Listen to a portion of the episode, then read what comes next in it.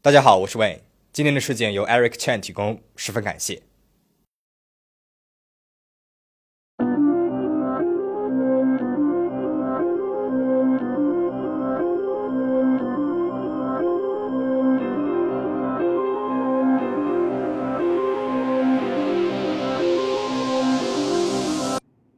香港比华利山别墅是一个私人别墅区，这里可以看到海景，而且环境清幽，隐私度很高，是不少名人富豪的住所。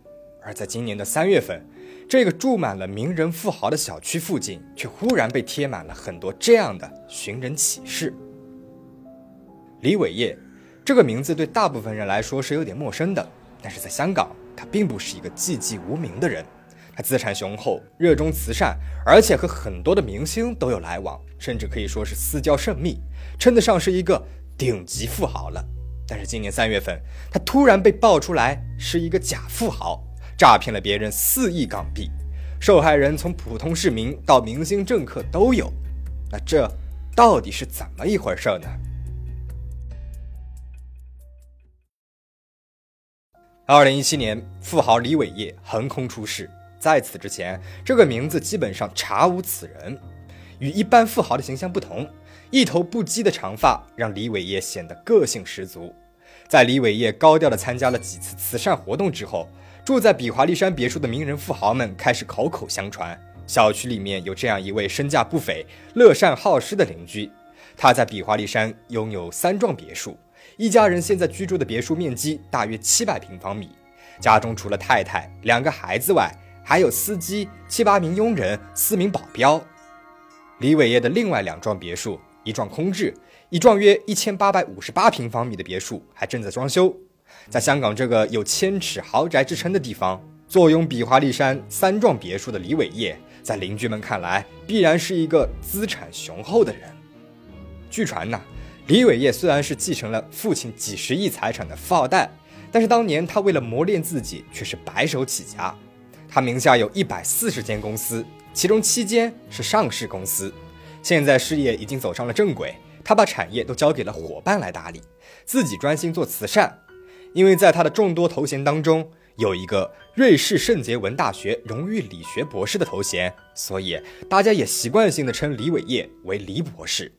前面我们说过，很多娱乐圈人士都住在比华利山别墅区，其中就包括张继聪、谢安琪夫妇。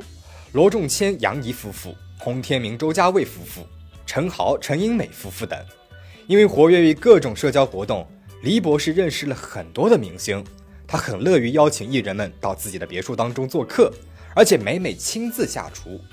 黎博士表示，与朋友交往就应该以诚待人，如果连自己的家都不让朋友进来的话，大家又怎么可能有进一步的合作呢？就这样，明星与黎博士从邻居变为了好友。他们频频出现在与李伟业的合影当中，而其中以江美仪跟李伟业的关系最为密切。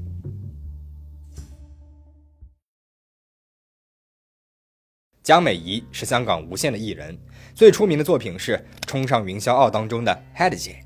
据江美仪在采访当中说，她和李伟业是做义工的时候认识的。黎博士举办的很多活动，她都有参加，其中以慈善活动居多。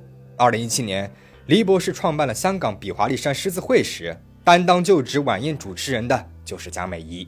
之后呢，他还在黎博士制作的饮食节目当中担任了嘉宾主持，还为黎博士的宠物诊所拍摄了宣传片。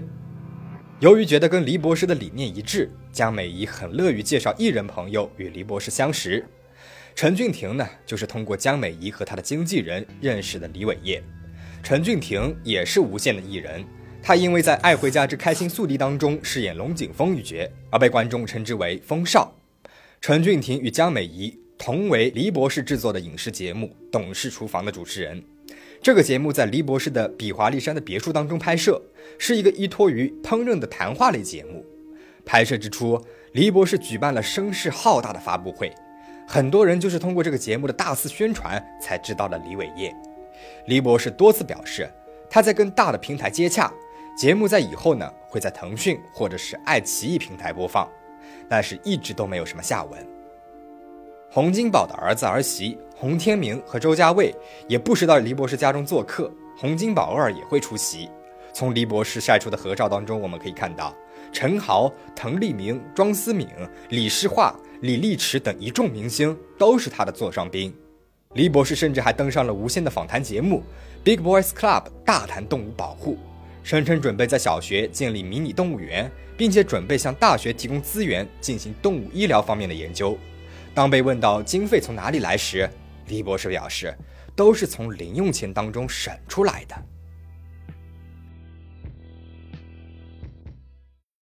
热衷慈善是李伟业无往不利的武器。他为什么热衷于与明星交往呢？他回答说，自己并不是追逐名利，只是为了能够扩大慈善活动的影响力。那他为什么号称名下一百多间公司，却从不见他为事业奔波呢？他回答说，因为要把所有的精力都放在慈善事业上，只能够把事业交给伙伴打理了。那为什么家底丰厚的他还要吸纳社会上的资金呢？他回答说：“因为秉承着回馈社会的理念，想要积极的帮助创业者，热衷慈善这个标签似乎让李伟业身上所有的疑点都有了合理之处。”李伟业在二零一七年七月份创立了香港比华利山狮子会，号称是国际狮子会的分支机构。二零一七年七月十七日，一场隆重的创业授证典礼在香港的洲际酒店举行了。李伟业邀请了多位艺人出席，并且拍摄宣传片。国际狮子会呢是世界上最大的服务性组织，成立于一九一七年，总部设于美国，拥有四万六千多个分会，以自己豪宅所在的小区命名慈善组织，又有国际狮子会做背书。作为分会创会会长的李伟业，进一步的强化了自己资产雄厚、热心公益的形象，一时之间名声大噪，频频见报。黎博士对外宣传，香港比华利山狮子会的宗旨是培育后进、回馈社会，不为己愿，自他共荣。所谓的培育后进是什么意思呢？李伟业表示，会积极的推动新创业板项目以及其他上市项目，让有志但缺乏机会的年轻一辈大展拳脚。黎博士又搬出了自己的另外一个头衔——香港创投基金会的荣誉顾问。黎博士的洗脑话术非常有水平。创投基金会聚集了各界专业人士，以导师的角色向拥有创业梦的年轻人传授创业秘籍，以致做人道理，让年轻人先了解自己，继而锁定人生目标，全面的发挥年轻人的创意以及潜能。之后，李伟业又成立了比华利山医学研究基金会，号称是为了给低收入人士提供高质医疗服务，只收取低廉的费用。希望能够帮助到香港更多需要救助的贫苦大众。后来，在历届港姐组织的公益组织慧眼雅集的三十六周年慈善晚会上，李伟业的这个医学研究基金会赞助的通告满天飞。黎博士呢，如同集邮一般的又收集到了与一众明星的合影，狂刷存在感。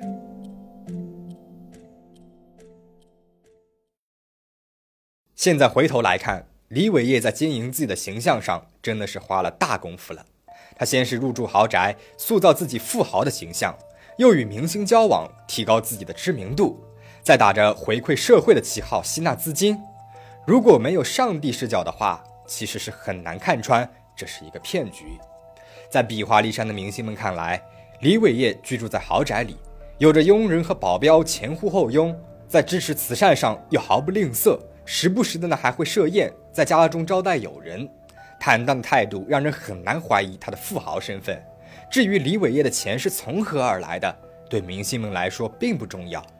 而最高明的是，为了维持高曝光度，李博士策划拍摄了一档并不会实际播出的节目，让自己与各路明星的交往更加的顺理成章了。对于普通人来说，通过朋友知道有李伟业这么一个人。上网一查，李博士的好友遍布娱乐圈，光鲜耀眼的头衔更是一大堆。各个机构、公司的顾问、会长、主席、馆长、总裁、董事长，多到名片都快印不下了。关键，这样一个大富豪还热衷于帮助创业人士。为了打消人们的顾虑，投资他的基金会，李博士还会以个人名义来担保本金。这样的机会摆在面前，谁能够不动心呢？不过也不是没人较真。还真的有人去查了那些所谓的李伟业的公司，结果发现啊，这些公司并没有登记在李博士的名下。那么这个时候，李博士就说了：“现在自己啊在参加一些政协的活动，不方便自己出面经营公司，所以公司都登记在了朋友的名下。在弥补漏洞的同时，还不忘给自己再镀一层金。很多受害人是看到追债的寻人启事，发现李伟业已经失联之后，才意识到自己被骗的。这其中分为两类人，一类人与黎博士合作了具体的项目，也就是比华利山狮子会所谓的培育后进。结果黎博士呢，就画饼技术比较擅长，他吹得天花乱坠的项目没有一个是落实的。而另外一类呢，是投钱进了黎博士的基金会。他们当中大部分人在二零二一年春节前还照常拿到了高额利息，结果正是应了那句话：你看中的是他的高息，他瞄准的是你的本金。黎博士五花八门的项目当中，包括了九龙湾美食广场、大埔美食街、便当自动售卖机、比华利山动物医疗中心等等。其中，受害人 Fred 是被黎博士便当自动售卖机的项目所蛊惑的。据 Fred 在采访当中透露，当时黎博士说希望上班族啊能够享受物美价廉的便当，让工薪阶层不必在茶餐厅上浪费薪水。Fred 甚至在黎博士家中还看到了自动售卖机的样机，还试吃了菜式。与黎博士交往之后，Fred 大受感动，他觉得黎博士的想法充满了使命感和正义感，于是跟朋友一块投资了两千万元。受害人 Tim。则在九龙湾美食广场项目当中投资了一百五十万。李博士自称计划将九展地下的二手车厂改建为美食广场，邀请 Tim 共同投资。Tim 因为认识了李博士三年的时间了，一直觉得他资产雄厚，自然毫不怀疑。结果这个项目呢，一直没有任何的消息。Tim 询问李博士，李博士就说因为疫情的关系，项目推进受到了影响。Tim 怕问的过多了，显得对黎博士不信任，便也不曾过多追问。直到在 Facebook 上面发现黎博士被追债，他才意识到自己被骗了。而受害人林先生呢，则有些特别了。他并不是被黎博士天花乱坠的创意项目所吸引入局的。2020年9月份，黎博士启动了一个新项目，他声称要在界限街开设一家动物诊所。黎博士找到了林先生，为他设计和装修，工程快收尾了。五十万的尾款呢，却一直拖欠着。林先生催款的时候，李博士说自己购买医疗器材需要五六百万，暂时周转不开。一番巧舌如簧，结果居然成功的从林先生的手中借走了二十五万元。后来林先生才发现，诊所租金、前期工程费都是另一位投资者支付的。那位投资者还出了两百万给李博士用于订购仪器，结果连仪器的影子都没有看到。而更多的受害者就只是把钱投进了比华利山医学研究基金会，他们并不知道资金的具体流向。他们自觉受黎博士慈善理念的感染，十分信任他的人品和眼光。受害者们少则投了十几万港币，多则投了上千万，而每一笔投资，李伟业都是以个人名义担保本金。依据投资额的大小、投资人社会地位的高低，投资回报率也是不同的。受害人 Josh 就是其中一位，他投资了一百二十万元，为期两年。基金会每月呢都会向他发放一万四千元利息，年利率是高达了百分之十四。依照合同到期后，Josh 就可以选择返还本金或者是续期。当然，Josh 恐怕是很难等到那一天了。据知情人士称，李伟业在香港啊至少是骗了七十人，涉及的总金额高达四亿港币。其中娱乐圈人士就被骗了五千万元左右。传闻谢安琪、张继聪、江美仪和洪金宝都是苦主。不过奇怪的是，与李伟业过从甚密的艺人们受采访时，都无一承认受骗了。如今李伟业的豪宅人去楼空，受害人调查后发现，这三幢别墅并非李伟业名下的财产，而是他租来的。李伟业用来招摇撞骗的比华利山医学研究基金会也没有登记在他的本人名下，而是登记在了他的太太名下。而李伟业和他所谓的这个太太根本就没有登记结婚，他跟自己名片上的若干公司也并没有什么关系，政协的身份呢也更是无稽之谈了。李伟业就是一个彻头彻尾的大骗子，他现在还在跑路当中呢。其实虚构项目、许诺高息回报都是很常见的骗局了。不过，能够在政商两界如此声势浩大的精准收割，也确实少见。不过，李伟业能够耗时四年，不惜成本的打造人设，确实让人防不胜防。